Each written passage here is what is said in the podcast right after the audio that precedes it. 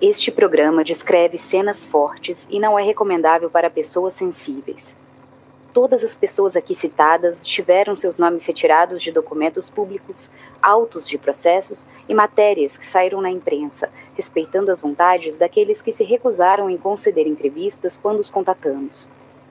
Caso algum dos citados sinta-se desconfortável e deseje um direito de resposta, favor enviar um e-mail para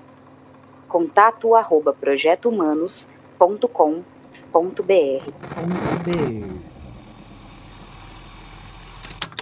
No episódio anterior. Não, eles saíram, doutor, inicialmente eles não tinham local, eles tinham que tirar dali por causa do tumulto. Até um tumulto muito grande no local, eles teriam que tirar dali. Na confissão gravada, a mulher do prefeito Celina Bage e a filha Beatriz contaram com detalhes desde o momento em que pegaram o menino Evandro perto da casa dele no dia 6 de abril até a hora do sacrifício no ritual satânico. Você o que, que fez? Eu não fiz nada, fiquei olhando. Você segurou a criança? Tá, eu segurei a criança. Ai, jantando isso, você Conte, conte, conte, Kevin. Você sabe, foi tirado os órgãos, você quer que eu não Como é que não? Não quero, quero que você me fale. Como é que era? Foi tirado o quê? Tudo acerto com o Bardelli. Não. Dinheiro. Pois é, acerto com o Bardelli, ele que é responsável pelas finanças. Dei a vaguinha pra ele, nós levamos lá pra fábrica, ele ficou preso, preso lá na fábrica. E, e nós seguramos o flor de fauna para o trabalho. Eu falei isso, eu minha vida, não é mentira. E ele mencionou que daí, a partir dali, eles, elas alegaram torturas? Falaram que estavam, que a alegação delas que tinham conversado porque tinham, teriam sido torturadas. E elas passaram a alegar isso depois que conversaram com o advogado a sós.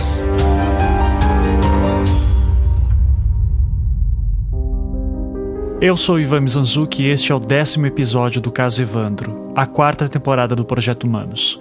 Se você não ouviu os episódios anteriores, pare, volte e ouça em sequência. As prisões dos sete acusados pela morte do menino Evandro foram feitas na seguinte ordem.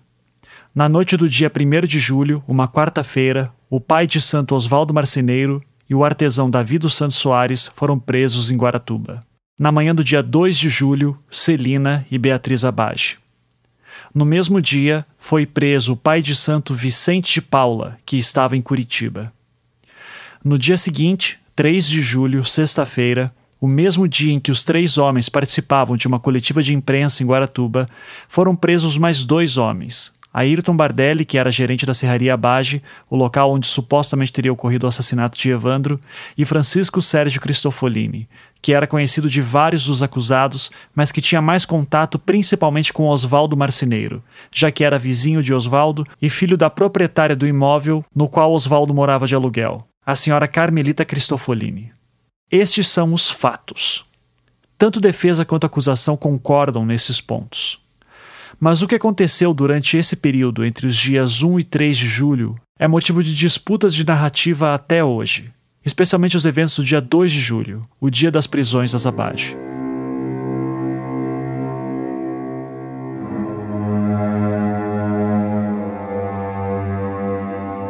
No episódio 8, eu apresentei a versão da promotoria acerca da cronologia deste dia. Segundo a acusação, as Abajo teriam sido levadas de casa até o Fórum de Guaratuba na manhã do dia 2 de julho, sendo retiradas de lá logo em seguida por conta de perigo de linchamento da população que começava a se reunir em torno do fórum. Ficaram circulando um tempo pela cidade e depois aguardaram num posto policial na estrada por algumas horas, acompanhadas de policiais.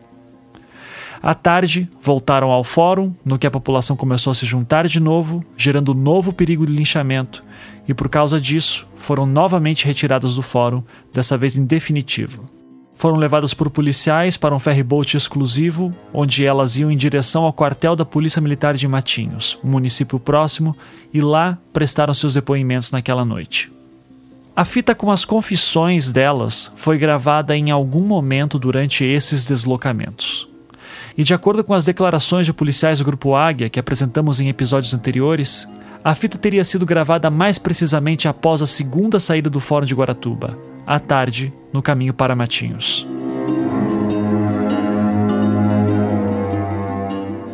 Neste episódio, vamos apresentar a versão das defesas sobre as circunstâncias das prisões. Eu já adianto que a promotoria e os policiais negam tudo que será exposto aqui nos próximos minutos. E eu pretendo mostrar essas argumentações no seu devido momento. Por hora, só quero deixar claro que, para tudo que eu vou falar, há diversos questionamentos em vários sentidos. Para reconstruir a linha do tempo entre os dias 1 e 3 de julho de 92, eu vou utilizar os áudios retirados de depoimentos dos sete réus em vários momentos distintos, sendo os seguintes: o júri de 2004, no qual foram julgados Oswaldo Marceneiro, Vicente de Paulo e Davi dos Santos Soares. Neste júri também, além do depoimento dos três, há depoimentos de Beatriz e Celina Bage, que depuseram como informantes o júri de 2005, nos quais foram julgados Ayrton Bardelli e Sérgio Cristofolini, e neste júri também depôs Celina Bage como informante. E por fim, vou também utilizar os áudios do júri de 2011, no qual Beatriz Abage foi julgada. Esses são três do total de cinco júris que ocorreram em 25 anos. Os primeiros dois julgamentos foram em 98 e em 99, mas eu não consegui gravações deles. E num episódio futuro eu vou explicar o motivo de terem havido tantos julgamentos. Como são vários depoimentos que eu estou utilizando, para deixar mais dinâmico eu não vou ficar citando a todo momento de quando são os trechos selecionados. Eu vou apenas apontar quem está falando e auxiliar na condução da linha do tempo. E além desses depoimentos gravados, eu também utilizarei como fio condutor um dossiê que está anexado aos autos do processo e que foi bastante utilizado pelas defesas em vários momentos. Esse dossiê se chama Tortura Nunca Mais e foi produzido pelo Conselho Municipal da Condição Feminina e é assinado pela advogada Isabel Kugler Mendes, que era então presidente deste conselho. Este dossiê data de julho de 93, um ano após as prisões, e é o documento mais completo acerca das denúncias de torturas que os acusados teriam sofrido.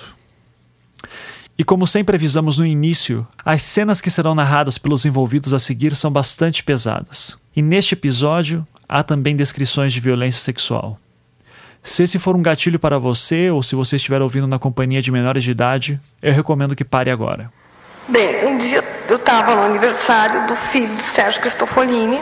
Esta é Beatriz Abage no seu depoimento de 2011. A qualidade do áudio está bastante precária por conta das dificuldades técnicas de gravação que ocorreram no dia do julgamento. Essa festa de aniversário do filho do Sérgio Cristofolini que ela se refere foi no dia 1 de julho de 1992. Os eventos que ela está narrando devem ter ocorrido entre 5 e meia e 6 horas da tarde. Quando veio a minha irmã mais nova, adotiva, chamada Silvia, estavam eu, meus filhos e ela, dizendo que haviam fiscais da prefeitura que queriam falar com Oswaldo Marceneiro.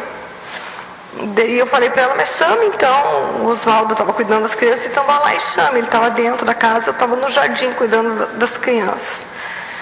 A minha irmã foi, chamou Oswaldo da Marceneiro e disse: Eu entrei com as crianças. Eu estava na, na, casa do seu Sérgio Cristofolini, aniversário do filho dele, do Manuel, o menino dele. Este é Oswaldo Marceneiro, no seu depoimento de 2004. Eu estava lá, chegou dois senhores, me chamaram na porta, no portão, saí no portão, disseram que queriam falar comigo, perguntando, escuta, nós queríamos jogar búzio. Eu falei, olha, o búzio tem um horário, depois das seis horas é rezado a Ave Maria, o búzio não se abre. Mas ele falou, mas é importante, tem um problema da minha esposa para resolver. Eu falei, senhor, hoje não é jogado mais. Aí conforme eu saí para fora do portão, ele falou, também quero, explicar melhor para você, se sabe pode me dar uma orientação. Eles me cataram, me algemaram, já encostou um carro, me encapuzaram e me jogaram no chão desse veículo. Eu perguntei o que estava acontecendo, ele falou para mim ficar quieto, que era um matador profissional. Que nada Quantos? Dois, duas pessoas. Me jogaram. Não se identificaram como policiais? Não, senhor. Que era um matador profissional e que meu destino estava selado.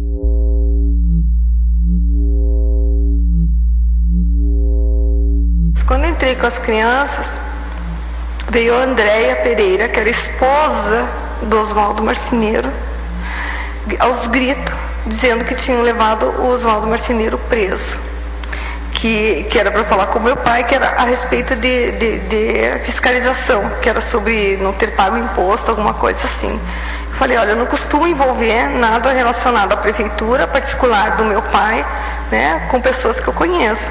E eu acho pouco provável que Oswaldo Marceneiro tenha sido preso por uma questão de fiscalização. Né. Movimento nenhum. Este é Francisco Sérgio Cristoforini, no seu depoimento em 2005. E foi essa trama então que ligou você a esse, a esse fato todo? Não, o fator que me ligou a esse fato foi o, o fato de três pessoas, esses mesmos três pessoas, um escorte branco, ter pego Oswaldo numa festa de aniversário do meu filho.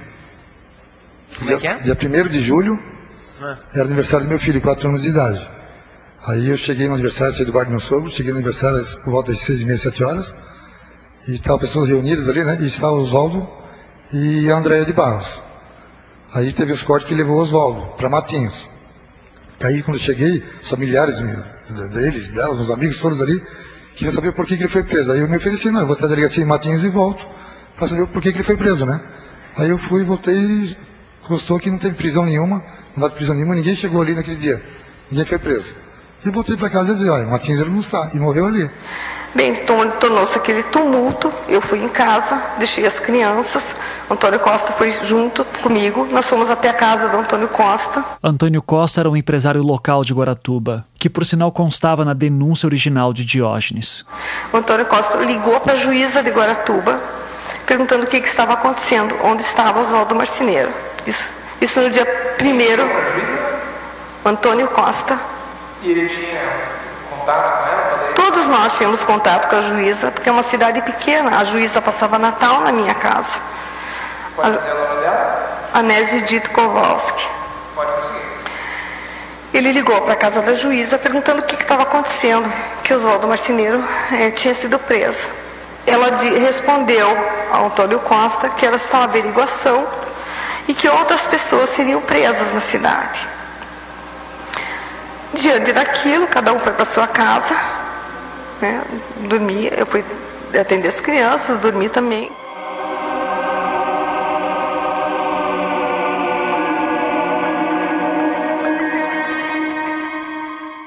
Me jogaram no chão desse carro. Sei que rodou esse carro uma, uma distância que eu não sei dizer bem. Que eu recordo muito Quanto tempo você ficou dentro do carro? não sei dizer bem. Eu sei que eu sei que o carro foi rodado. Eu lembro que pedras batias, primeiro barulho, acho que foi pelo asfalto, depois pedrinhas batendo. Recordo que foi passado sobre alguma uma ponte, algum rio que tinha barulho de águas e eles falaram que iam passar por baixo ou por cima pela água. Eu sei que dali fui levado por um local e nesse local me tiraram lá, me deixaram quieto um momento algemado, não falavam nada, não diziam nada, eu queria falar, nem não me explicavam nada. E nesse local, aí eu perguntava o que era, falava, seu destino está selado, você vai morrer, somos matadores profissionais. Você estava no porta-mala ou no banco de trás? Eu estava no chão do carro, na parte de trás no chão. Sentia uma pressão de uma coisa que diziam que era uma arma na cabeça, encapuzado.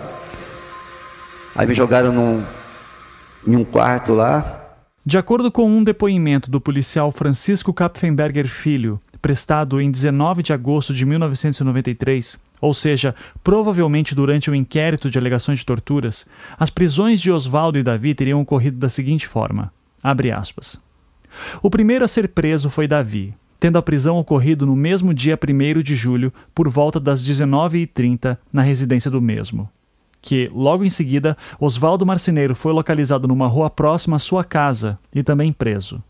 Que, ato contínuo, os dois presos foram conduzidos até a companhia de Matinhos, e ainda na mesma noite, os dois foram recambiados até o Fórum de Guaratuba, onde foram interrogados por um promotor cujo nome não se recorda que o declarante, em seguida ao interrogatório e ainda em companhia do Silvestre, um outro policial militar que o acompanhava, conduziu os dois presos novamente até a companhia de Matinhos.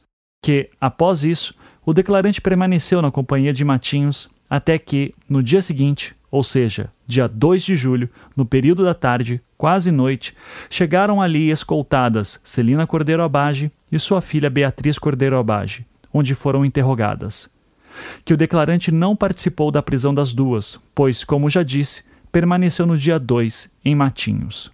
Fecha aspas. Como ouvimos, o policial Francisco citava outro policial do Grupo Águia, um homem chamado Silvestre. Seu nome completo era Dirceu Silvestre Matias. No depoimento que ele prestou no mesmo dia, ou seja, 19 de agosto de 93, ele citava sobre a fita que foi gravada com a confissão das Abage. Abre aspas que a travessia do rio com a espera do ferry-boat demorou cerca de uma hora, desde a saída do fórum até a companhia de Matinhos. Que a fita cassete começou a ser gravada dentro do carro depois da saída do fórum, com destino à companhia de Matinhos, em meio ao tumulto da população, e prosseguiu no ferry-boat. Fecha aspas. Um terceiro policial do Grupo AIA, chamado José Romário Machado, prestou depoimento neste mesmo dia. Sobre a fita, ele declarava o seguinte: abre aspas. Que Celina e Beatriz foram levadas para a companhia de Matinhos e no mesmo carro estava o declarante e o Silvestre, e as duas mulheres. Que o declarante fez uso de um gravador onde pouco antes do ferryboat começou a fazer perguntas às presas, cujas perguntas e respostas foram gravadas. Que a gravação da fita cassete durou cerca de 30 minutos e foi concluída dentro da companhia de Matinhos. Fecha aspas. Pois bem, o primeiro depoimento que li do policial Francisco Kapfenberger Filho afirmava que no dia 2 de julho inteiro, Oswaldo teria passado na companhia de Matinhos. Em seguida, os policiais Silvestre e Romário afirmavam que a fita cassete teria sido gravada na saída do Fórum de Guaratuba para a companhia de Matinhos, no final da tarde do dia 2 de julho. Mas se Oswaldo nunca saiu do quartel de Matinhos, como afirmava o policial Francisco Kapfenberger Filho, como é possível que ele estivesse no início da fita? É por essas e outras que torna-se tão importante ouvirmos a versão de Oswaldo sobre o que teria acontecido após sua prisão, na noite do dia 1 de julho de 1992. Então, continuando o seu depoimento que há pouco ouvíamos, de acordo com o dossiê Tortura Nunca Mais, Oswaldo teria sido levado para uma chácara, que ficaria mais ou menos a uns 40 minutos de Guaratuba. Aí me deixaram nesse chão um tempo lá, aí veio uma pessoa Senti ele pondo alguma coisa amarrando aos meus dedos e senti uma. Ele falou assim, mas por que? Ele falou, não, me conte a história quando você chegou em Guaratuba. Eu comecei a contar a história quando eu cheguei em Guaratuba. Ele falou, onde está seu carro, seu Opala preto? Eu falei, senhor, eu não tenho Opala preto. Olha que eu falei, não tenho Opala preto, senti um tranco, parece que estava arrancando um pedaço dos meus dedos. Tipo parece... um choque? Exatamente. Tá. Uma coisa, arrancando um pedaço. Eu falar que não sabia, não sabia, não tinha o pala preto, eles queriam saber o pala preto e ficou um tempo querendo saber sobre seu, só sobre seu pala preto. Na denúncia de Diógenes, do dia 29 de maio, a mesma denúncia que é acreditada como ponto inicial para as prisões que ocorreram, encontramos o seguinte trecho: abre aspas. Conta o declarante que um Opala preto, quatro portas, vidro fumê, foi visto várias vezes nas noites que seguiram ao sequestro na rua em que foi encontrado o corpo de Evandro. Este Opala pertencia até poucos dias atrás ao jogador de Búzios ou a algum de seus auxiliares, pois eles apareceram na cidade com este carro. Fecha aspas. Eu não sabia o que era esse Opala preto, por que esse Opala preto, por que queriam saber. Sentia aquele tranco, sentia as coisas dizendo que não sabíamos. Os mesmos dois, provavelmente eu tinha mais gente daí. Olha, tem a voz no momento era dos dois. Não tá. reconheceu voz, não imaginou quem fosse? Não, senhor. Não. Aí se ele falava com outra pessoa, sempre dirigia tubarão, coelho, falava nomes de, de peixes. Essa outra pessoa falou, mas ele falou do carro, outro falou, não, ele. Já tinha mais de duas daí? É, depois tinha uma outra pessoa que estava, que ele passava para essa outra pessoa. Você estava encapuzado lá dentro da casa também? Sim, senhor, estava encapuzado. Não faz ideia quem é essa outra pessoa também depois? Até aquele momento não. Nem por voz, por nada. Naquele momento não, não tá. conhecia. Enquanto Oswaldo diz que sofria torturas, em Guaratuba uma segunda pessoa estava prestes a ser presa. Eles chegaram. Eles quem? Quem está depondo é o artesão Davi dos Santos Soares, no seu julgamento de 2004. É, os homens que me prenderam, que tem Que homens eram? Reconheceu na hora? Eram policiais? Na hora, não, não, eram? Eles não se identificaram como policial. Não se identificaram? Não, senhor. Era nove horas, nove e meia mais ou menos, porque estava E não passando... disseram quem eram também? Também não.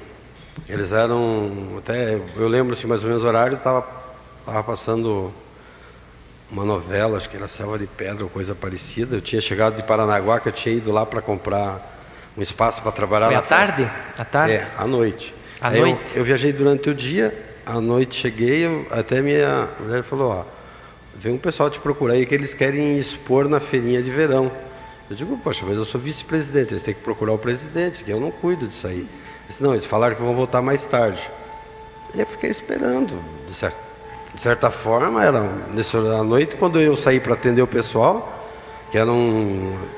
Primeiro era duas pessoas, assim, não tinha luz pro lado de fora da, da casa onde eu morava, e tinha umas árvores assim que fazia, fazia sombra. Aí eu vi aquelas duas pessoas lá, eu saí da porta e fui andando pro lado deles. Quando me aproximei deles, eu vi que um deles estava com um revólver, na hora eu me assustei. Ele já me encostou o revólver, o outro já veio e me agarrou. E aí eu comecei a gritar, eu gritei por socorro. Aí o, o meu sogro estava na sala, saiu correndo assim, o cara segurou ele com a arma e disse, ó, oh, não se meta, senão você também vai. Falou um palavrão e tal. Aí um já colocou um capuz na minha cabeça. Estava em quantos? De primeiro vi dois. Depois que esses dois me seguraram, veio mais um. E daí tinha mais um no carro. Eles estavam em quatro. O carro tinha alguma identificação da Não. polícia, civil, Não, militar? era- era um descaracterizado, descaracterizado. completamente. Ah. Completamente descaracterizado. Eles me colocaram no banco de trás e eu, encapuzado, escutava alguém dizer: Ei, mas o que está acontecendo? Por que estão fazendo isso? Ele diz assim: depois vocês vão ficar sabendo, tipo, ameaçador, né? Para as pessoas que estavam ali.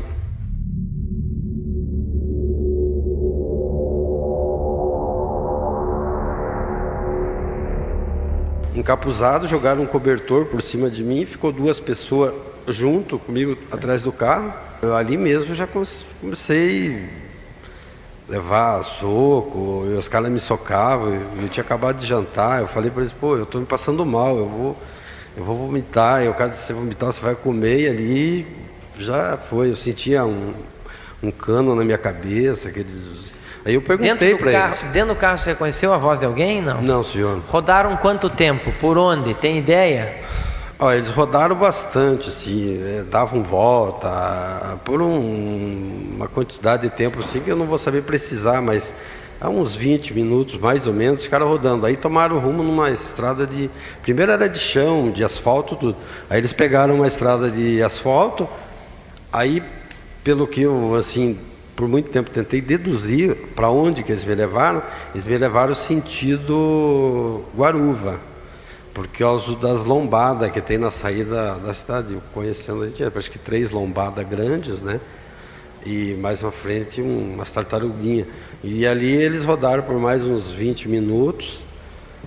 Aí entraram numa estrada de chão, que eu deduzo assim que deve ser do lado do Cubatão, porque é o único lugar que tem ali em- na saída que vai para Curitiba ou para Joinville, antes tem uma estrada de chão. Eu acredito que seja ali.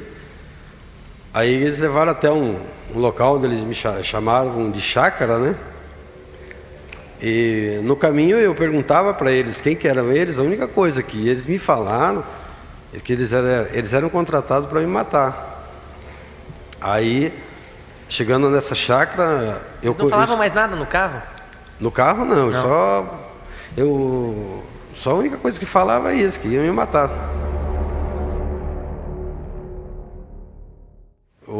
Carro estacionou num local, eu sei que era um, tinha uma porteira, porque eles pararam o carro, abriram essa porteira, a gente entrou.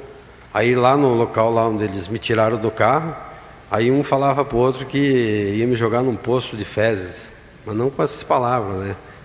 E lá eu ali eu já apodrecia mesmo, que eu que ia morrer naquela hora. Eu não ia andando pelo mato, eles um de cada lado me segurando, eu me recusava andar, pô, o cara vai me levar para me matar num local que eu não, né? E eles me arrastavam, caí, puxaram pelo cabelo, eu tinha cabelo comprido na época. E aí me levaram nessa casa, aí não era, alívio não era um poço de, de cocô que eles falaram. Aí levaram nessa casa, ela era uma casa de chão, assim, né? Piso. Me levaram, entrei nessa casa, colocaram eu num quarto. E até ali só me algemaram ali, as mãos e os pés, eu fiquei deitado no chão, né? Algemaram para trás. E acho que amarraram alguma coisa, porque eu não podia me movimentar, né? Porque tá deitado de lado. E eles me deixaram por um, uma hora mais ou menos. E eu não escutei mais nada, não escutava barulho, só de longe escutava um cachorro latindo. Aí, passado esse tempo, eh, chegou um outro carro e, e veio alguém Essas com- man- mantiveram você encapuzado ainda? Mant- encapuzado. Você não, não viu? Não vi continuou nada. sem. Isso que eu falando só que eu ouvia, né?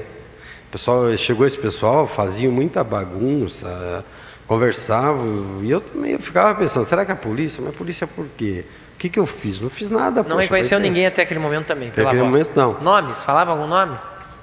Ah, se falava algum nome assim, mas sempre em código um pro outro. Eles se tratavam como tubarão, é, tinha mais uns outros, assim, sempre nome de bichos, assim. É, De pessoa, ninguém? isso. Não, nome Não. de pessoa Não não. ouviu? Não, senhor. Tá. Aí eles começaram a bater em alguém, torturar uma pessoa, e essa pessoa gritava muito. Homem e- ou mulher? Era homem, né? Não- pela- não- pelos gritos, não. Não notou quem era? Não reconheceu a voz? Então aí eles vieram depois de um- umas duas horas que eles judiavam dessa pessoa nesse, nesse outro quarto, sei lá. Eles queriam que eu reconhecesse a voz dessa pessoa. Aí eu digo assim, eu não, não vou conseguir. Uma que eu estava né, encabuzado, e aquilo era abafado. Então a pessoa tinha uma voz assim, parecia que era meio que arrastava um espanhol, assim, meio abrasileirado. Aí eu digo assim, ó, essa voz ela me parece mais com o Mário, um rapaz que eu conhecia lá de Guaratuba, né? que Marco do quê? Mário. Mário. É um Mário rapaz que eu quê? conhecia, porque a voz assim, ele falava meio rouco. Sobrenome assim, meio- não sabe dele? Não, senhor. Tá. Aí, aí o cara pegou esse que Mário que nada. Daí já me chutou e me largou ali e voltou para lá. E, esse, e aí ele ficou, e eu, eu escutava, né? Você estava provavelmente dentro de um quarto, Uhum, nessa casa. Um quarto. Aí eles tiraram você, levaram você para um outro. Não, no mesmo quarto. Ah, no mesmo para você ouvisse. É, para mim dali. ouvir. Eu ouvisse dali o que E essa pessoa reclamava, chorava, o que que fazia essa pessoa? É, ela, Pedia? ela gritava, né? Dor e uma, assim, uns gritos abafados, porque acho que amarravam, né? E, e naquele dia eu não fiquei sabendo quem que estava ali, mas depois, mais tarde, hoje em dia, principalmente, eu sei que ali quem estava era o Oswaldo que estava lá. Aí nisso escutei gritos. Em outras, outra repartição, escutei um grito, escutei um barulho. E não conseguia escutar o que falavam aquela pessoa, só o grito eu escutava. Aí voltou de novo, essa mesma pessoa que estava perguntando, falando com eles, falou para eles, tira a roupa dele, tira, tiraram, baixaram minha calça, tiraram minha calça, amarraram essa mesma coisa no meu pênis, e começaram a dar aquele choque, aquele tranco no meu pênis. Queriam porque queriam o carro, queriam porque queriam o carro.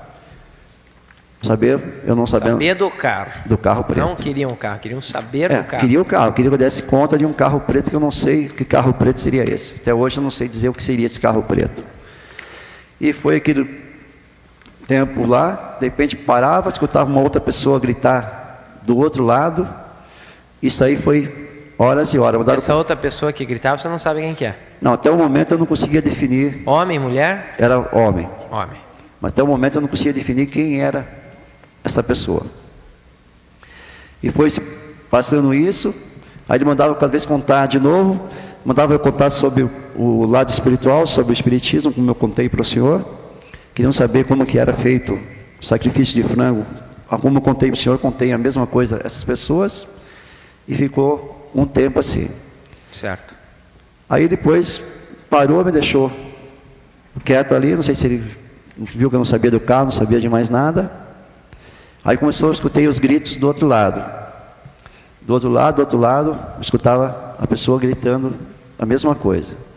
Eu sei que aí voltaram de novo, queria que falasse novamente, de, de, para mim contasse, eu conhecia a Celina Bage e o doutor Alda Bage, a Beatriz.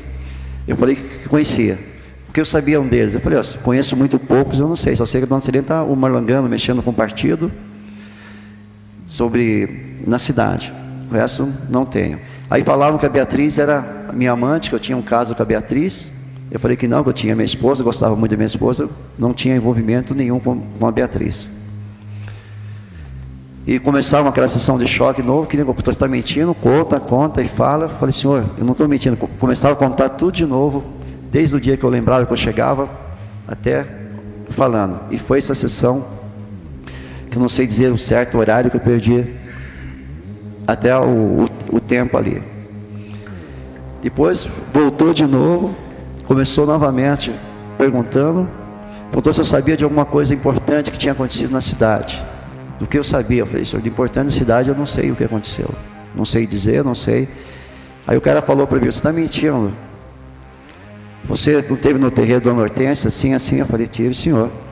O que aconteceu lá? Eu falei, aconteceu, foi o que eu contei ao senhor, que eu fomos lá, fizeram, aí perguntaram, fomos na casa do Hortência, saí de lá, fomos na casa, falou, mas você foi procurar uma, uma pessoa, uma, uma... Eu falei, não senhor, eu não fui procurar, não participei.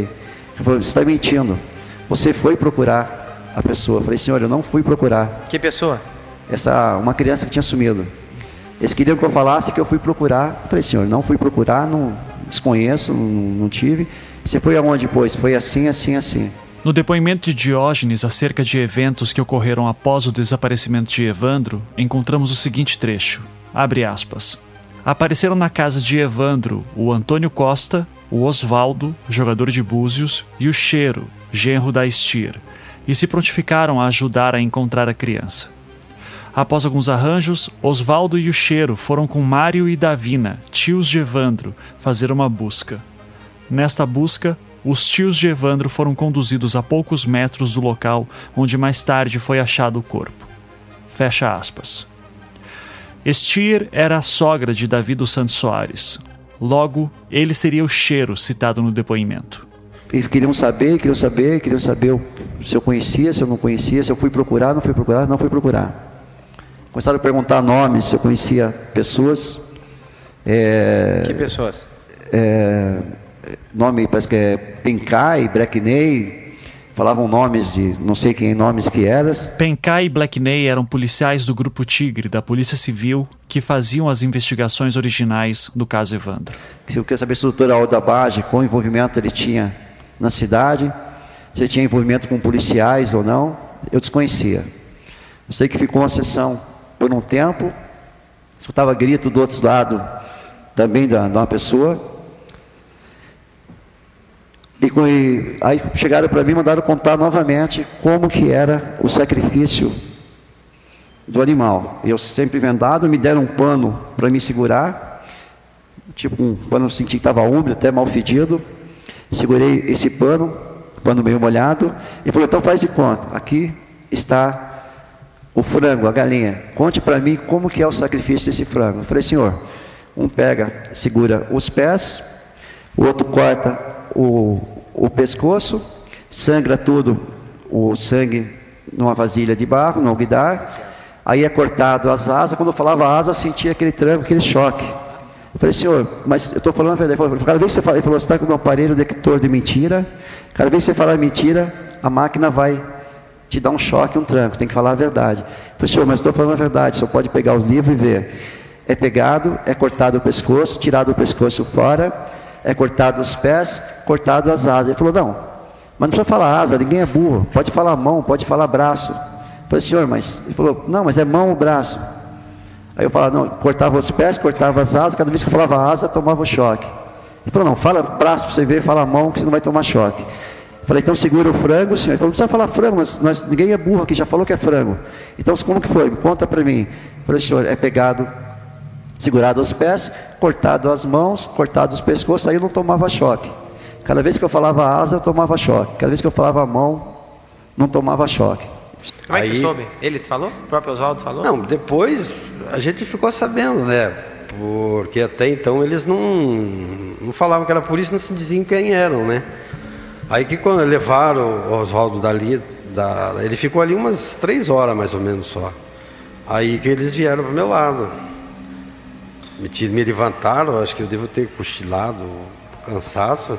Me jogaram uma água de sabão, porque eu sentia o cheiro do sabão. Assim, mas era um sabão assim, parece que de roupa suja, que fazia dias que estava ali parado. E era um cheiro forte. Aí levantaram e disseram assim, agora a conversa é com você. Digo, tá, mas o que, que vocês querem? Não. Tiraram o capuz? Ele levantou até uma altura, aqui assim mais ou menos. Só fiquei com o rosto, só com os olhos de fora e só a minha boca, né? De fora. Eu assim, daí o cara me amarrou um, um fio, um fio descascado nesse dedo e outro nesse dedo, daí eu um algemado. No, um no minguinho e outro no, no polegar? No, no, polegar. Esse aqui e nesse. E ali eu, né, imaginei o que iam fazer, aí eu só senti um baque forte, assim, um choque e, e dei um grito, lógico. Aí o cara pegou e, e me amarrou e falou que era para gritar. E E ali ele ficou, deu choque, brincava. O, qual a finalidade? Eles falavam que eles o que de você? Ah, tá. Eles diziam assim, ó, não, pode falar que a casa caiu. Eu digo, mas que casa? Eu nem sabia que a casa caiu. E ele só falava isso, a casa caiu, a casa caiu, vai falando. Eu digo, mas o que, que eu vou falar? Eu não sei de nada, caramba, o que, que eu vou falar? E ali o tempo todo.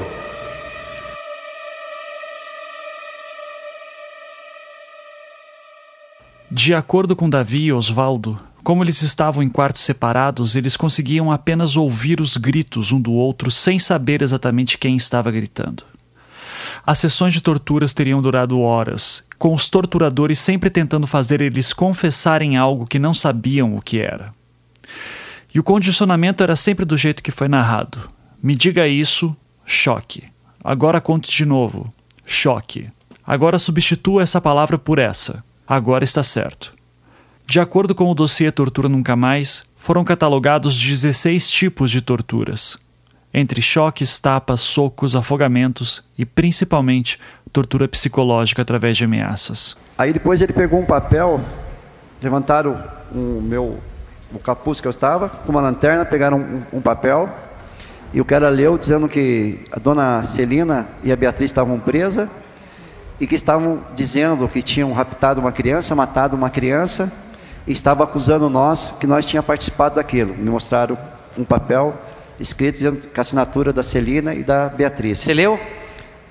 Senhor, me mostraram o papel, não li todo, não deixaram ler todo, mas cheguei a ver o nome Celina e Beatriz. Só isso, não, não viu se tinha uma confissão assinada? Não, estavam dizendo que, assim eles diziam que tinham matado as crianças, acusando nós, que nós que tinha feito, nós que éramos mandantes. Ela falou: olha, a mulher está falando que vocês mandaram, vocês falaram sobre que tinham matado as crianças, então, na hora eu falei, poxa, loucura isso aí, senhor. Pela, não, a gente não conhece, desconhece qualquer coisa.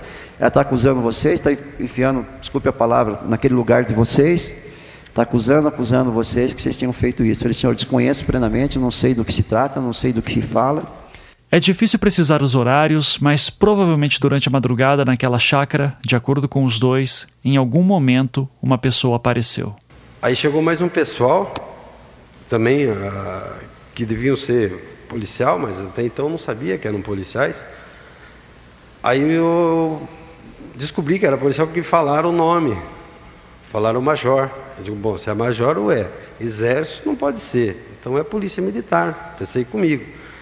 Mas aí eu pensei também, mas polícia militar, os caras cabeludos. Tinha um que tinha cabelo maior que o meu caras usavam roupa civil. Eu digo, não pode. Aí eu não consegui entender mais nada. Eu digo, não pode ser. Deve ser major, acho que é apelido. Aí esse. Não, eu tinha um major. Aí o cara pegou e disse assim, um deles disse assim, não, não é major, é o capitão. Aí é, eles falaram. É, não me recordo o nome dele agora no momento, mas eu Algo eu lembro dele.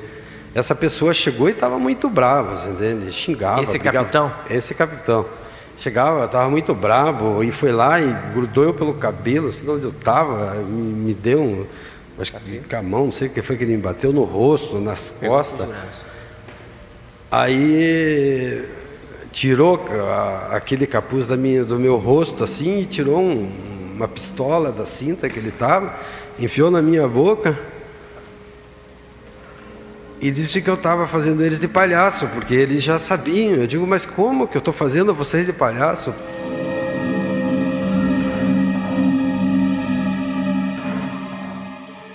Quando levantei, levantei por volta das sete e meia, apesar que eu costumava, eu sempre fui acostumada a acordar super tarde, mas naquela época eu já tinha montado centro de atendimento especializado municipal em Guaratuba, porque não tinha. Eu até então morava em Curitiba, com o meu centro de, recuperação pedagógica ocupacional. Fui ao município de Guaratuba para montar é, aos moldes do meu, do, da minha clínica um centro de atendimento especializado para a população é, é, de, de, desses estados é, em Guaratuba, que só tinha pai. E eu ajudava muito a pai, então resolvemos fazer algum local que, que, que atendesse todas as crianças. Então, nessa época, eu tinha que acordar às sete e meia, porque eu era, eu era diretora desse centro de atendimento especializado municipal. e tinha que pegar todas as crianças em todos, em todos no sítio tinha uma Kombi que passava por todos os lugares para levarem até centro de atendimento para serem atendidos. E neste dia eu tinha que pegar uma fonoaudióloga que ia chegar em Guaratuba. Quando de uma hora para outra minha casa é invadida, é invadida por pessoas que se dizem policiais, não estavam fardados. Que horas isso aconteceu? por volta de, de sete e meia, oito horas da manhã. Eles, não identificaram policiais? Eles, eles falaram que eles estavam ali para prender a minha mãe. Eles não se, eles se identificaram como policiais, não falaram da onde. Eles falaram que, que estavam para prender minha mãe e a psicóloga. Trecho da declaração de Diógenes Ramos Caetano. Abre aspas. Diz o declarante que uma das filhas do prefeito, a Sheila, foi colocada no Colégio 29 de Abril como professora de psicologia. Esta moça, como tarefa para suas alunas, mandava que se vestissem com capuz, guarda-pós brancos e saíssem à noite com velas acesas nas mãos. Geralmente em grupo de 12 alunas, entravam na igreja durante a missa, circulavam pelos corredores e saíam, entravam nos bares, lanchonete e desfilavam pelas ruas. Fecha aspas. A psicóloga chama-se Sheila, é minha irmã. Eu sou terapeuta ocupacional. Eles perguntaram quem é a psicóloga. Minha mãe falou, ela está dormindo. Nisso, eles invadiram, minha irmã levantou, tentou ir até o banheiro.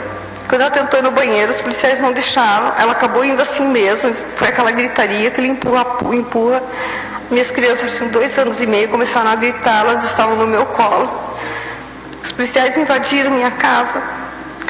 Pior do que se invade uma, uma, favela, não por ser favela, mas eles invadiram como se tivessem invadido a casa do pior bandido. Não deixaram meu pai telefonar. Diante disso, dessa invasão na minha casa, é, o, o doutor Silva Bononi, que é advogado da prefeitura, era advogado na época da prefeitura, viu essa movimentação e foi até minha casa e perguntou cadê o mandado.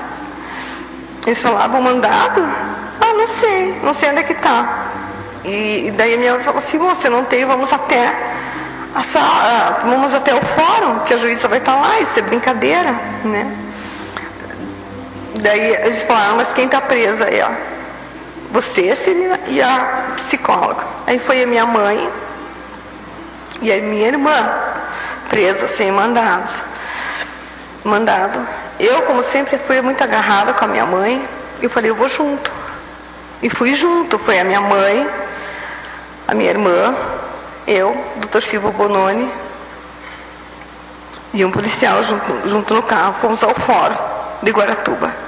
Chegando lá no, no, fórum, não tinha ninguém ainda. Esta é Celina Abage, no depoimento de 2004. Era cedo, mas estava aberto. Nós entramos na sala de, de audiências e a Beatriz sentou do meu lado e a Sheila sentou do outro, do lado oposto da mesa com o advogado. E eu estava agarrada na minha mãe, eu não sabia o que estava acontecendo. Eu fiquei agarrada com ela, dizendo que não era nada, que a juíza ia aparecer ali e ia, ia ver que tudo aquilo era um engano. Nisso entra um policial, ruivo, de bigode, e puxa minha mãe. No momento que ele puxa minha mãe, eu me agarro nela, ele me puxa também e eu vou junto. Mas só uma informação, nessa altura a senhora vai identificar eles como policiais? Sim, eles se identificaram como policiais. Não sei, estavam sem, estavam com roupa comum. Não, não eles não disseram, eles não disseram se eram civis, se eram militares. Alguns usavam os coletes que não tinha nada, nada escrito. Aí nós eu fui arrastada, eu achei que eu ia na sala de, da doutora Nézia Dito Kowalski, então fui eh, aceitando aquilo. Mas já surgiram mais três policiais, um ficou mais para trás, cujo policial fechou a porta com chave da sala de, de, de audiência e ficou fechado lá dentro minha filha e o advogado e nós fomos sendo empurradas a soco e a pontapé dos outros dois para dentro de um carro. Quando nós entramos nesse carro, Na esquina desse fórum estava o Diógenes Caetano dos Santos Filho dando gargalhada. Nesse momento, ele nos arrancou e nos levou para um gol branco, eu e minha mãe, dois policiais na frente, um atrás, e eu e a minha mãe num gol branco. E a sua irmã? A minha irmã ficou trancada na sala do fórum. O policial trancou a minha irmã e outro advogado na sala de audiência do fórum de Guaratuba. Então, na verdade, eles não buscavam mais a sua irmã. É possível dizer então, que você teria entrado dela. Eu fui torturada, chamada de Sheila. Depois. Foi chamada de Sheila? Fui. Pelos, pelos policiais? Pelos policiais. Até então achavam então, que você era psicóloga. Que eu era psicóloga. Pois bem, estávamos no voo branco. Estávamos no voo. Nós fomos. É, eles é, me mandaram ficar deitada e eles foram na direção da estrada de Garuva, Garuva, Guaratuba. Eu não tenho muita noção de espaço. Minha mãe, que tomou maior conhecimento, ela foi contando é, como que ia chegar em tal lugar, porque eu não conhecia Guaratuba direito, né? Guaratuba que eu digo é o, o interior de Guaratuba, onde tem Cubatão, São João, outros bairros bem retirados. Dali nós fomos levadas para a estrada de Garuva, Guaratuba Garuva, e num pedaço da estrada eles pararam com o carro e tiraram a minha filha de dentro e puseram em outro carro. Nesse carro onde estava com a minha filha estavam três policiais. No meio do caminho, onde estava eu e minha mãe, eles pararam, retiraram minha mãe, colocaram uma venda em mim e uma jaqueta amarrada no meu. No meu... Pararam na estrada de As, asfaltada, Garuva, Guaratuba, Garuva. Era num posto, num posto que tinha, acho que posto rodoviário, se eu não me engano, era um posto que tinha. Era estrada Guaratuba, Garuva. Quando eles tiraram a minha filha, eles mandaram que eu deitasse no, branco, no banco de trás, mas tinha uma arma grande. E eu disse, por favor, tem essa arma aqui, o senhor tire, que eu tenho medo de arma. Ele, ele disse assim: Não, quem sabe se você pega essa arma e tenta me nos matar e eu já te metralho aqui na estrada mesmo. E eles iam fazendo tortura psicológica, falando no rádio, dizendo que tinham prendido o prefeito, os netos, todo mundo. E que eles iam, eles eram sacerdotes da Inquisição e que eles iam queimar as bruxas. Eu pedia, pelo amor de Deus, que eles estavam enganados, que a gente não tinha feito nada, o que, que eles queriam da gente. E eles ficavam falando naquele rádio do carro e voando, voando, voando na estrada. Nesse carro, os policiais iam falando. Já prenderam o prefeito, já prenderam os filhos, do, da, da, os filhos, as crianças, os filhos não, eles falavam, já prenderam as crianças, já prenderam o prefeito. E eu ficava quieta, eu não falava absolutamente nada, eu ficava bem quieta e rezando, pedindo pelo amor de Deus, onde é que eles estavam me levando. Eram quatro policiais? No carro comigo eram dois na frente e um atrás. Mandaram que eu ficasse deitada, amarraram minha blusa na cabeça e eu fiquei rezando e me orientando pela estrada.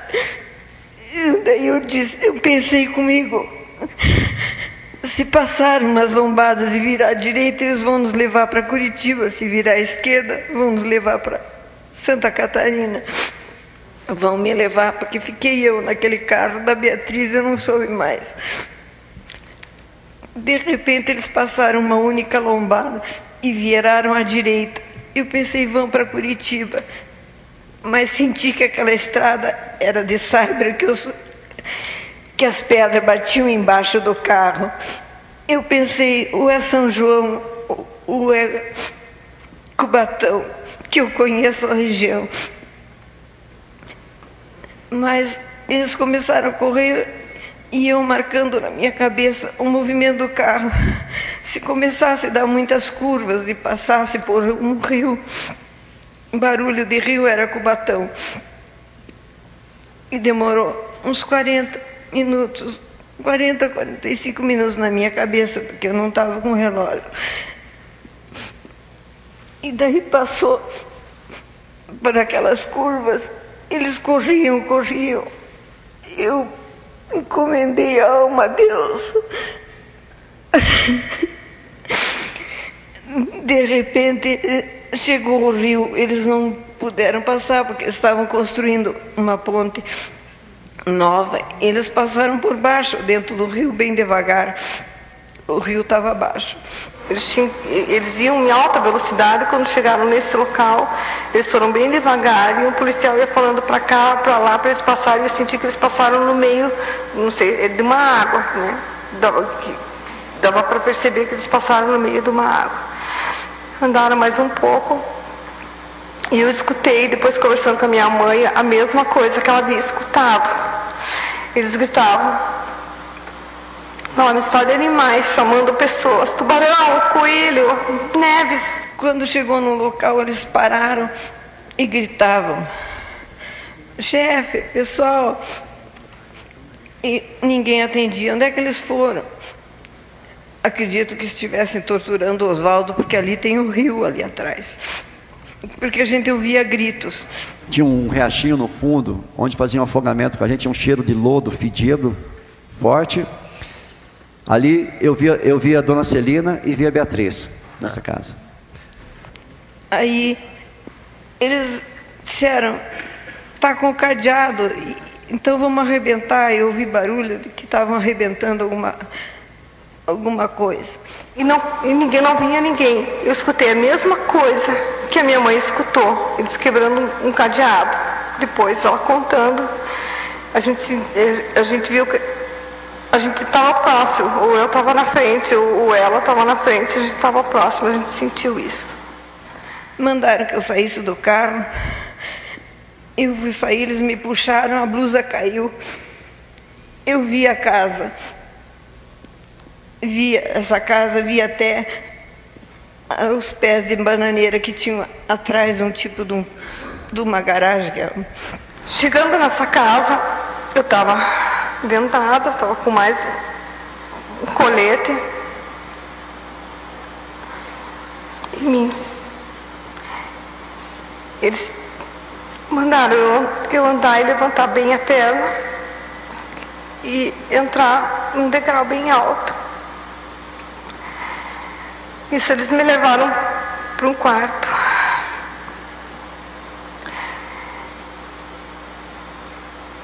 Quando eu cheguei nesse quarto, eles me jogaram numa cama. Eu comecei a ouvir os gritos da minha mãe e pedi para eles não colocarem a mão nela, porque ela tinha problema de coração.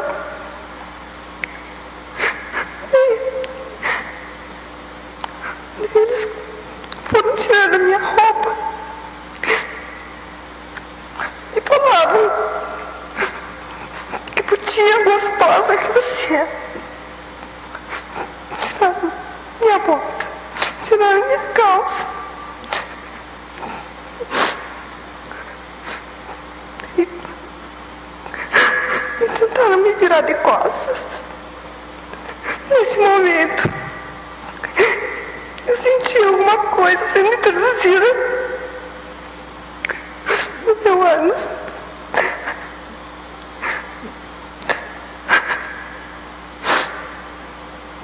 Eu gritava, tira a mão de mim, seus botos, isso não, isso não. Eles arrancaram toda a minha roupa. No momento que eles foram arrancar minha blusa, eu consegui ver exatamente o rosto daquele monstro que estava em cima de mim. Dois me seguravam pelos braços, outros me seguravam pela perna.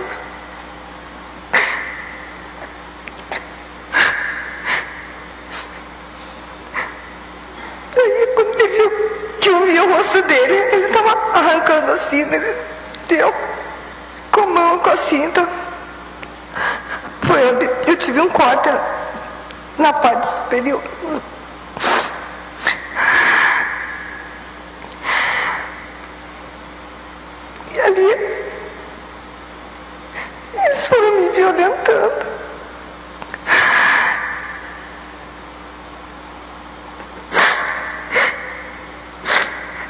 violentavam, ora pela frente,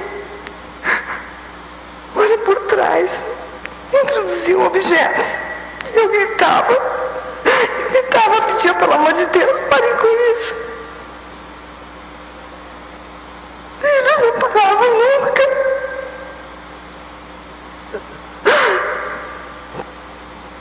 Não foi uma nem duas, foram várias vezes. Jogaram numa outra cama.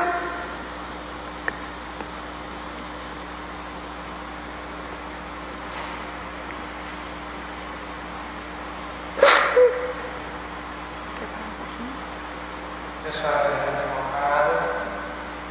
Nós podemos parar um pouquinho.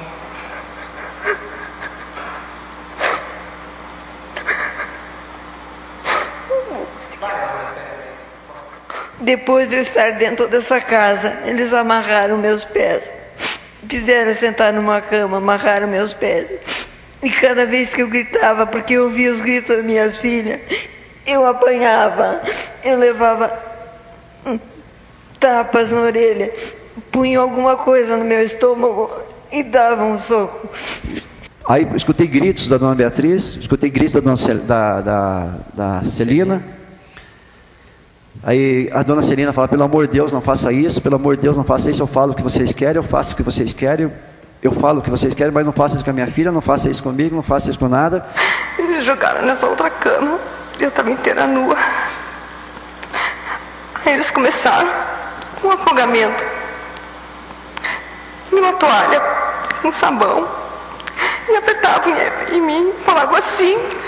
Foi assim que você matou a criança. E falavam que criança, eu não sabia por quê. Eu não sabia o que, que eles queriam de mim. Eu só dizia que eu não tinha feito nada para eles pararem com aquilo. E eles continuaram com o afogamento. Com toalha. Molhada de sabão. Por bastante tempo. Nisso, eles saíram, eles entravam no quarto, todos correndo, saíam todos correndo. Eu não sei precisar quantos policiais estavam. Policiais não são torturadores, são monstros. A senhora estava só. Eu escutava os gritos dela só. Eu só escutava o choro e os gritos dela. Ela estava na mesma casa que eu. Mas eu não sei onde ela estava. Ela estava na mesma casa que eu. Bem, daí Aí eu falei assim, senhor, você falou que as mulheres confessou, estão acusando nós, elas estão dizendo que não, que é mentira. Ela falou, ela está mentindo, desculpe a palavra que eu vou falar, mas eu acho que é importante. Ela falou essa, sem vergonha, uma outra palavra mais pesada. Pode falar. Ela falou assim, essa, essa putinha, sua amante, está conhecendo homem de verdade, não merda igual você. E falou para mim, senhor, mas não pode. Eu falei, então, aí, aí que me levaram, eu até não estava acreditando. Foi onde me levaram, te levantaram o capuz. Eu vi a dona Celina com a blusa levantada sobre a cabeça, sentada num, acho que era um banco, uma cadeira, não sei dizer. De repente eu vi um barulho muito grande, gritaria, gritos de homem. E abriu-se uma porta, porque estava vendada, mas eu escutava os barulhos. Aí alguém disse, fale, fale. E, e essa pessoa estava gritando. Daí essa pessoa disse para mim, Dona Celina, por favor, fale tudo o que eles quiserem, porque eles estão me matando, eles vão me matar. Eu disse, quem é você? Ele disse, eu sou Osvaldo. Eu disse, o que, que eles querem, pelo amor de Deus? Ele disse, fale o que eles quiserem, eu não aguento mais. Mas ele gritava, ele gritava muito. Ele estava sendo torturado, sem dúvida. Só ele. O outros, os outros dois a senhora não, Não. não, Não lembra, não viu contato. voz, não reconheceu, não, não pensou. Não, nem tinha- ali nessa casa da tortura que a senhora diz, nem no fórum, nem em Matinhos, nem em nenhum lugar, não viu os outros dois, não viu tortura com os outros dois, não teve contato com os outros dois nesse, nesse período todo? Não. Não. Eles me deixaram nua. E eu senti que tinha alguém no quarto.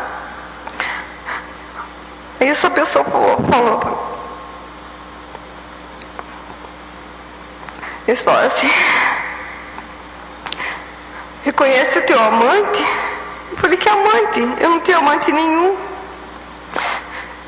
Pegue, na, pegue nele, pegue na barba. Eu fiz, peguei, mas eu não reconhecia, não sabia quem era. Nisso eu vi uma voz dizendo, Bea, sou eu, Oswaldo Marceneiro. Diga que você matou o menino, porque eles estão me matando. Eu digo, disse, isso não é verdade. Isso não é verdade. Eu até tentei agredi-lo, porque eu não sabia que ele estava sendo tão torturado quando eu estava. Eu disse para ele que isso não era verdade. E tentei até agredi-lo, né, sem roupa mesmo. Tentei agredir, estava vendada, nisso tiraram Oswaldo Marceneiro do quarto. Foi aí que eles souberam que eu não era a Sheila, que eu era a Beatriz. Foi quando levaram Oswaldo Marceneiro na minha frente. Entre duas e três horas. Que horas você levou o guri? Ela levou o guri? Ela foi direto para a fabriquinha levar a criança lá. Mas eu peguei você. Sim, pegou eu, passava lá em casa, sim. Quem que passou? Quem estava junto? Foi para Bem, daí chegou um policial e falou, olha, eu vou te tirar a venda, você se veste, que nós vamos trazer o detector de mentiras. Eu falei, graças a Deus, vocês vão ver que eu não. Que eu sou, que eu sou inocente, que eu não fiz nada. Eu não sei o que vocês querem. Foi quando ele me tirou a venda. Eu nem cheguei a olhar para ele, porque eu morria de medo. Eu tentei levantar, eu não conseguia levantar de tanta dor que eu tinha. Ele mandou me vestir, mas eu não sabia onde estava a minha roupa. Eu tentei, pelo quarto, levantar e olhar. E eu vi bem esse quarto. Tinha uma cama de casal aqui, um guarda-roupa, uma cabeceira, duas camas aqui e duas cabeceiras atrás, a porta entre essas duas camas, uma janela desse lado. E eu fui com todo esforço tentando conseguir pegar a minha roupa. No momento em que eu levantei, eu senti escorrer pelas minhas pernas.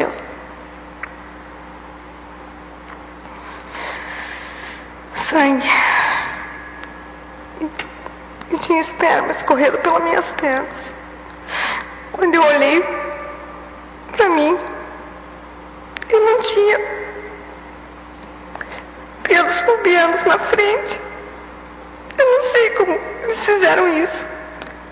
Eu tinha manchas no meu seio. Eu também não sei como eles fizeram isso. Eu não consigo me lembrar como isso aconteceu. Eu meu Deus, o que fizeram comigo? E me doía muito. Eu não conseguia nem andar de dor. Com todo custo, eu consegui me vestir. Nisso eles vieram, como sempre, entrando em bandos. Entravam aos gritos e pediram para que eu desse a minha mão, que eu ia passar pelo detector de mentiras. Eu estendi minhas mãos para eles. Eu senti amarrarem alguma coisa na minha mão. E aí começaram os choques elétricos. E eu não sabia o que eles queriam falar. E eles iam falando do meu lado e dando choque elétrico. Se você contar direitinho, falar direitinho, como a gente está te ensinando, nós te largamos. A gente deixa você em paz. Eu não fiz nada, fiquei olhando. Você segurou a criança. Tá, eu segurei a criança. Ai, jantando isso, você sabe. Conte, conte, conte. Você sabe, foi tirado os órgãos, você quer que eu Como é que não? Não quero, quero que você me fale. Como é que era? Foi tirado o quê? Aí nós dois... A senhora estava sozinha nesse momento ou sua mãe estava com a senhora?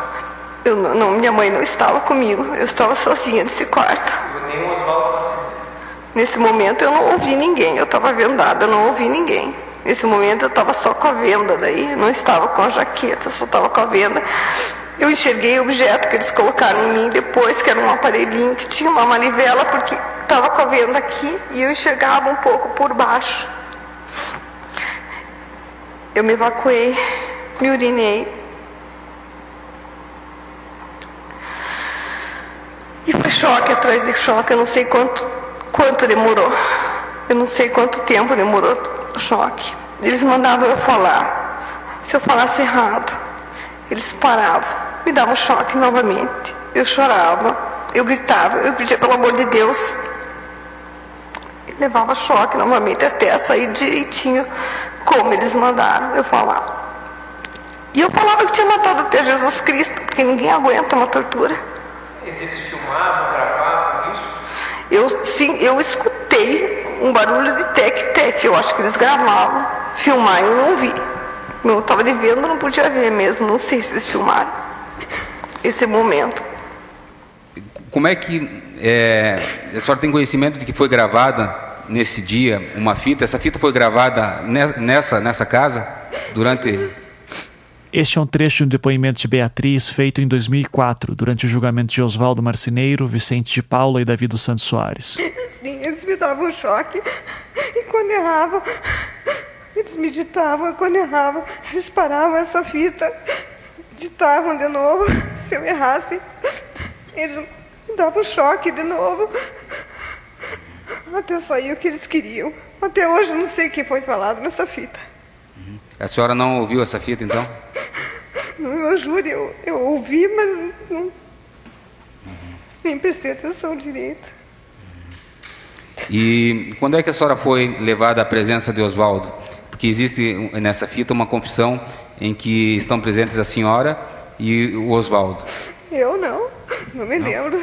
Não lembro? Se o, se o, se o Oswaldo, então, lembra dessa, dessa, desse momento aí? Pastor, um momento que eu lembro que eu fui posto em frente da Beatriz foi só o momento que me levaram, que eu estava sendo torturada. Que fazia... Reconheceu tua voz ainda isso daí ou não? Ela foi direto para a fabriquinha, levada a criança lá. No começo ali? Um pouco de chiadeira? Então... É, porque eu, diretamente eu não dei, nenhum momento fizeram nenhum tipo de, que, que eu lembro de, de perguntas. Um gravador que você tivesse visto? Eu escutava um barulhinho que você fazia. Já, contou, já constou isso daí? Exatamente, então, esse momento que eu, o único momento que eu fiquei perto da Beatriz naquele momento foi o momento que foram me levar, que ela estava sendo torturada, que eu passei. A Beatriz eles levaram na chácara também na parte da manhã, antes um pouquinho antes da gente sair de lá, ela eles Este é Davi dos Santos Soares, lembrando que de acordo com a versão das defesas, ele também estaria na chácara enquanto as torturas ocorriam com a Zabage. Só me mostrar, porque acho que daí prenderam ela e tinham levado ela para lá. Naquele momento, é, que nem eu falei, eu estava desacordado até a hora que eles foram me buscar. Eu acho que deviam ter trazido ela naquele momento ali, e acho que também já tinham é, torturado ela. Quando eu, eu saí, esse é, um dos policiais, né, que depois fiquei sabendo que era a polícia, é, pegou e estava indo, ele me trouxe de volta. Ele disse assim, ó, Tá, mas e você viu a Celina Beatriz na casa? Eu então? vi a, eu vi a Beatriz. Beatriz. Celina, acredito que ela devia estar lá, mas só viu não... de relance. Só vi, ele só mostrou. Ela estava deitada na cama, com sem roupa da parte de baixo, só acho que alguma coisa cobrindo ela, mas foi rápido, assim, não deu para perceber muita coisa. Disse assim, ó, essa é a filha do prefeito. Então você veja bem, se não colaborar, ela faz isso com você, nós te mata. Era, foi um. Eu também tinha esquecido desse detalhe. Certo. Tava, tava consciente a Beatriz ou ela estava. Estava como? Ela estava encapuzada. Acordada? Acordada? Ela estava encapuzada. Eu não, não deu para perceber se ela estava acordada ou não. Ela estava amarrada e ali assim, deitada, né? E a sua mãe, aqui, aqui, em que momento foi levada a sua presença? Depois que eles me vestiram, passou dentro, me levaram no banheiro. Mandaram eu tomar banho, porque eu estava toda urinada, evacuada. Eu tirei minha calcinha, joguei no lixo do banheiro para provar que eu tinha sido torturada, para provar que tinha acontecido alguma coisa. Mas ninguém tomou providência nenhuma. Eu contei no meu primeiro depoimento e ninguém foi atrás para saber o que, que tinha acontecido. Senhora... Eu pedi para me levarem até minha mãe e falei, mãe, pelo amor de Deus, eu não aguento mais, eu vou morrer. Fale tudo que eles mandarem, eu não aguento mais. Senhora... Eles me tiraram dali. E chegou o um momento que eles, depois que Oswaldo falou comigo, eles levaram minha filha minha filha disse: Mãe, pelo amor de Deus, fale o que eles quiserem, que eles estão me matando. O que, que eles querem, minha filha? Fale que nós matamos um menininho. Eu disse, Mas que menininho? Nós não fizemos isso, minha filha. E, e nós seguramos o Flor de Paula sobre o trabalho. Eu falo isso, eu confirmo, minha filha, não é mentira. Nós fizemos o trabalho, mas estava eu e você ali. Estava eu e você. Mãe, pelo amor de Deus, faz. E saiu aos gritos apanhando. Daí eles vieram, mandaram ficar de, de joelho no chão e mandavam eu falar. Cuidando da criança. Mas ele pagou pra ele, certo? Agora é ela, ela que vai falar. É, minha filha, se você está falando isso, é verdade. Quando fala, é verdade. Nós pegamos o neném, matamos, abrimos, abrimos a barriga, a boca dele. E daí matamos a criança. Quanto pagaram? Então, nós pegamos, Quanto que foi? eu não sei, não me lembro. Pagaram pra quem? É, A senhora disse que ouviu que é, ouvia gritos da sua mãe. É, pode nos dizer se havia dentro dessa casa, dentro desse é, desse momento aí que a senhora atribui como sendo tortura, se era, se tinha alguma música alta, um Sendo rádio não, ligado? Foi tortura, sim. Tinha música alta, rádio, tudo. Tem ideia de por que essa música era ligada? Existia essa música? Não. Não era para que fossem é, suprimidos, né, para que as pessoas não ouvissem os gritos daquelas pessoas que estavam sendo torturadas? Possivelmente, só podia ser. Tal- Tinha talvez cheiro de comida também. Eles ditavam que eu tinha que. Diga, diga que você matou o menino. Aí eu dizia, eu matei o menino. Diga- daí eles ditavam novamente, o que, que era para dizer? Diga que você matou com uma faca. Eu disse, eu matei com uma faca. A dona Celina falava, a Beatriz pedia, eu vi a Beatriz com esse fio aí que eu vi uma, parece uma caixinha, nunca tinha visto aqui, um aponta, tipo um apontador de lápis de mesa. O cara rodava uma coisa assim, a Beatriz gritava, esperneava. Ela falou, olha, olhe bem, você conhece ela? Eu falei, conheço, sabe quem é? Eu falei, sei. E a dona Celina com a, com a coisa levantada. Ela falou, então essa é a Celina Bage, essa é a Beatriz, é, mulher do doutor Aldo Abage. Você sabe quem é a doutora Bage? Sei, o prefeito falou, então se com elas estamos fazendo isso, imagina o que nós vamos fazer com você. Falou, então, se esperta, seja inteligente, elas estão acusando vocês, estão enfiando em vocês, querem tirar o corpo fora, e elas sabendo que vocês são inocentes, que vocês não devem nada, nós queremos elas. O importante para nós é a dona Celina e a Beatriz. Eu só repetia o que eles diziam. E com- Eles mandavam eu falar, diga que você matou o menino. Aí eu disse, mas eu não matei. Aí eles me jogavam no chão, punham uma espécie de um tapete ou coberta e davam um soco no meu estômago e nos meus ouvidos. Daí eu desmaiava, porque esses tapas no ouvido dava tontura e eu não enxergava mais nada. Daí eu dizia, eu matei o menininho. Daí eles mandavam eu falar, diga que você matou com a serra. Daí eu ficava quieta, apanhava de novo. Daí eu voltava, eles me ameaçavam dizer, eu matei o menininho com uma serra. Que serra? Eu disse serra de pão, eu não sabia o que eles queriam dizer. Então eu disse que eu matei com uma serra de pão. Daí eu apanhava de novo. E assim nós. Quando eu não apanhava, que, que eles saíam do quarto, eu escutava os gritos da minha filha. Qualquer um que tenha sua filha nessa situação vai dizer que matou Jesus Cristo ou a própria mãe. Eu só ouvia os gritos da Beatriz, de repente o silêncio, e eu pensava, bom, agora ela morreu. De repente os gritos de novo. E chegou uma hora que eu pensei, tomara que morra para não sofrer mais. Até hoje eu acordo, às vezes de noite, com os gritos dela.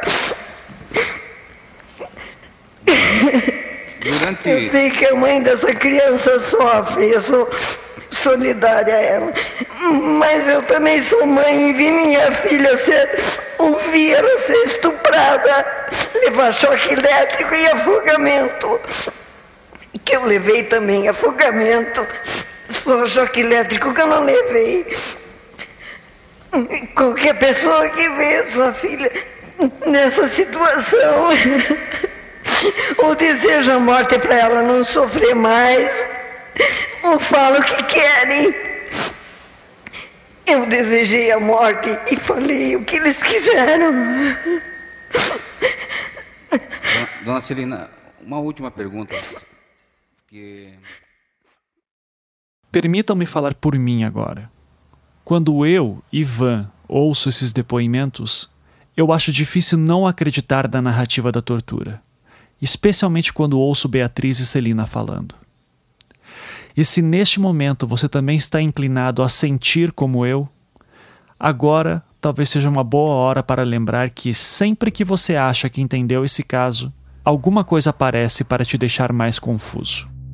E a prova disso é o seguinte: Oswaldo, Davi, de Paula e Beatriz foram considerados culpados em seus julgamentos. Dito de outra forma, os depoimentos que vocês acabaram de ouvir não surtiram efeito nos jurados de 2004 e 2011. Como isso é possível?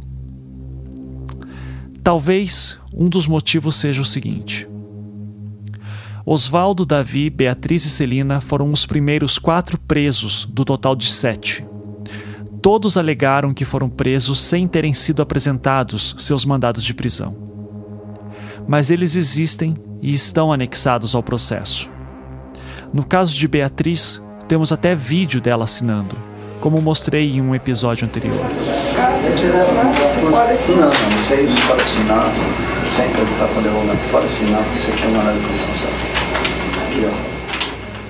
E quando olhamos o seu mandado em específico, Está inclusive anotado o horário em que ele foi assinado, com a letra que parece ser dela mesma. E o horário que consta lá é nove da manhã. O horário em que ela diz que foi sequestrada do fórum e levada à chácara, onde teria sido torturada com sua mãe. Além disso, lembram como nas confissões gravadas o nome de De Paula aparecia em todas as gravações como o principal responsável, ao lado de Oswaldo Marceneiro, se de Paulo era tão importante, como pode ser que ele não tenha sido um dos primeiros presos? Algumas dessas explicações vocês ouvirão no próximo episódio, quando também mostraremos as versões das defesas sobre como os outros três réus foram presos. Aqui, no Projeto Humanos, o caso Evandro.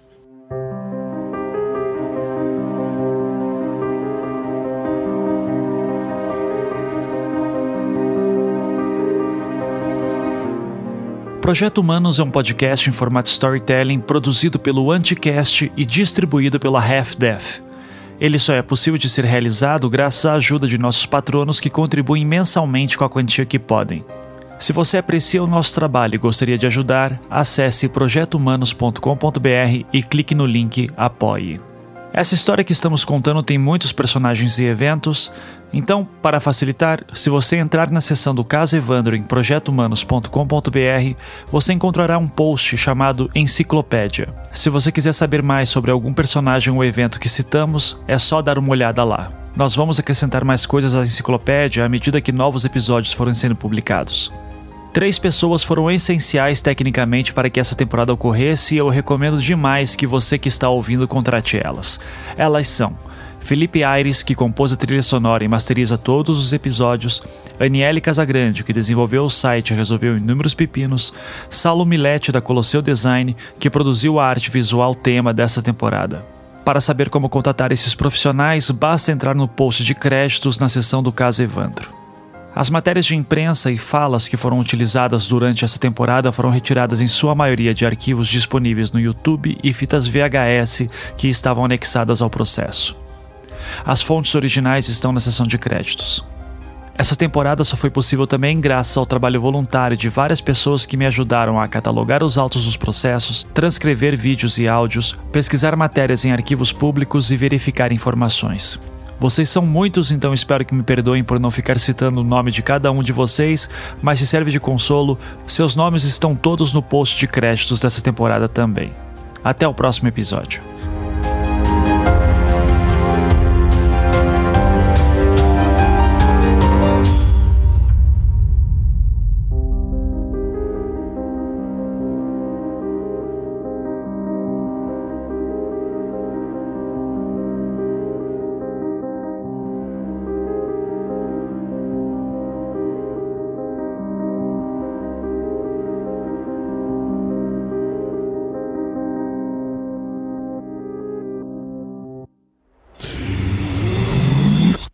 staff.